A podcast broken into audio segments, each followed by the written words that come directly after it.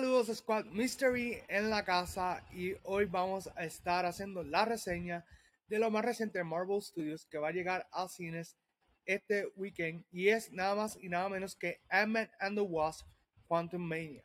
Así que esta tercera entrega de Ant-Man, eh, como dije en mi primera reacción, se siente completamente diferente y es porque las primeras dos películas se caracterizaban por ser películas de robos y esta vez nos adentramos al mundo, o mejor dicho, al reino cuántico, junto a Scott, Hope y Cassie. ¿Y qué tal me pareció esta película? Pues les voy a decir en unos momentos, pero mientras tanto vamos a hablar un poco de la ficha técnica de la película. Así que esta película es dirigida nuevamente por Peyton Reed, que es quien ha dirigido la, eh, vamos a decir, la saga completa hasta ahora de Ant-Man.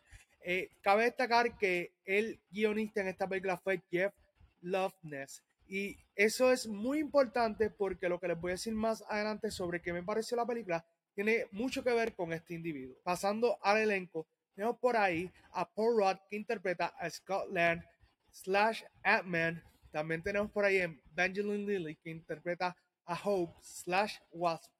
Y también tenemos por ahí a Catherine Newton que interpreta a Cassie Lang. Y no tan solo eso, también tenemos en el, en el elenco por ahí a Jonathan Majors, que oficialmente hace su entrada en el MCU como Kang the Conqueror. Y también vamos a hablar de eso porque me encantó mucho ese personaje. También tenemos por ahí a Hank Pym, que es interpretado por Michael Douglas, y a Michelle Pfeiffer, que interpretó a Janet Van Dyne. Hay otros personajes que me gustaron dentro de la película, pero que voy a mencionar mucho más adelante porque me parecieron que eran personajes que, aunque me gustaron, tal vez no estuvieron mucho tiempo en escena. Así que la película esta vez nos toma por el reino cuántico y aunque nos da un pequeño trasfondo de qué ha pasado luego del blip, esta vez lo que vamos a ver es que por una situación que pasó durante el tiempo que Janet estuvo en el reino cuántico, pues ahora se están viendo los efectos. Y ahí es donde entra Cam. Y este personaje les tengo que decir que me encantó un montón. Es el próximo villano del MCU. Es quien va a hacer lo que hizo Thanos y lo va a superar por mucho. Y eso es lo que esta película nos trata de establecer de que a partir de este momento Kang is the big bad of the MCU. Y para aquellos que tal vez no me entendieron, Kang es el nuevo villano principal del mundo cinemático de Marvel. Su actuación muy buena, muy genuina. De hecho, este año él va a tener varias películas en cine y yo diría desde ahora que el 2023 es de Jonathan Majors. Eh, también me encantó la participación de Michelle Pfeiffer dentro de lo que habíamos visto de ella en el MCU, pues eran participaciones un poco más pequeñas, pero me encantó que había muchas escenas de ella en esta película y que le pudo sacar el mayor provecho posible. Incluso había muchas escenas con Michael Douglas que le quedaron sumamente genial. Ahora sí, dentro de los personajes que tal vez pienso que podrían haber tenido un poco de más participación y que me gustó verlos, fue Lord Kryler, interpretado por Bill Murray, y Quas, que fue interpretado por William Jackson Harper. Ambos personajes estuvieron muy bien para lo que hicieron, pero me gustaría verlos nuevamente en el MCU si eso es posible. Ahora sí, también tenemos por ahí a MODOK. Ya casi se me está olvidando ese personaje.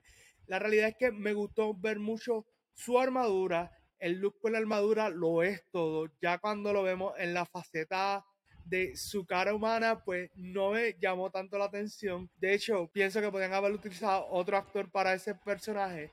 Pero fuera de eso, eh, lo hizo bastante bien. Dentro de todo, la película, yo le había dicho que el escritor era Jeff Loveness.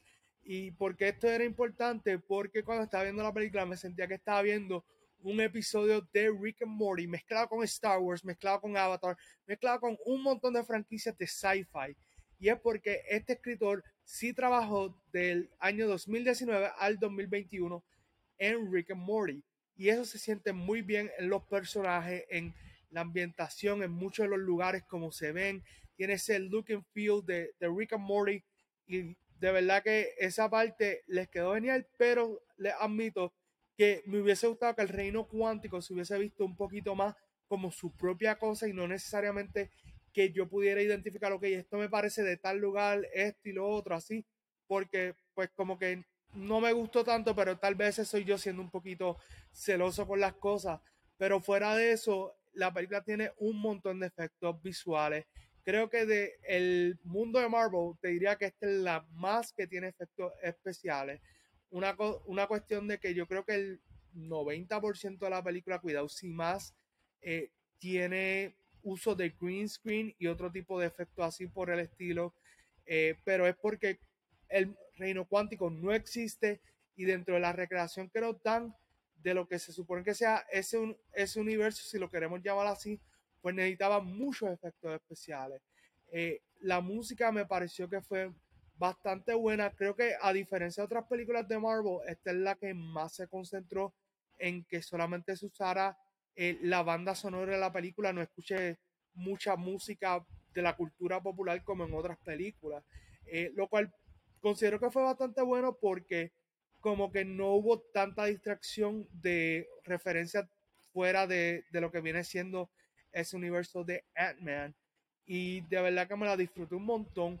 Realmente, si vamos a hablar de cuál de las tres es la más que me gustó, les diría que me gustó mucho más la historia de esta, pero es porque sentí que estaba muy bien construida. Lo que vi del reino cuántico me gustó.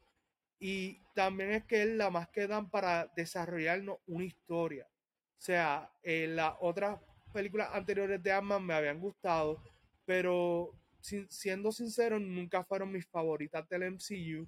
Eh, la segunda me gustó mucho más que la primera. Eh, que sinceramente no me gustó el villano en la primera. Pero volviendo a, esta Quantum Mania, se las recomiendo que la vayan a ver en cines. Y si tienen la oportunidad de, yo sé que la cosa está un poquito apretada a nivel económico, pero si tienen la oportunidad de verla en 3D IMAX, se los recomiendo porque se ve impresionante cuando vas caminando por el reino cuántico. Y, digo eso porque la película está construida de tal forma que tú te sientes en muchos momentos que estás viviendo la acción junto a los personajes.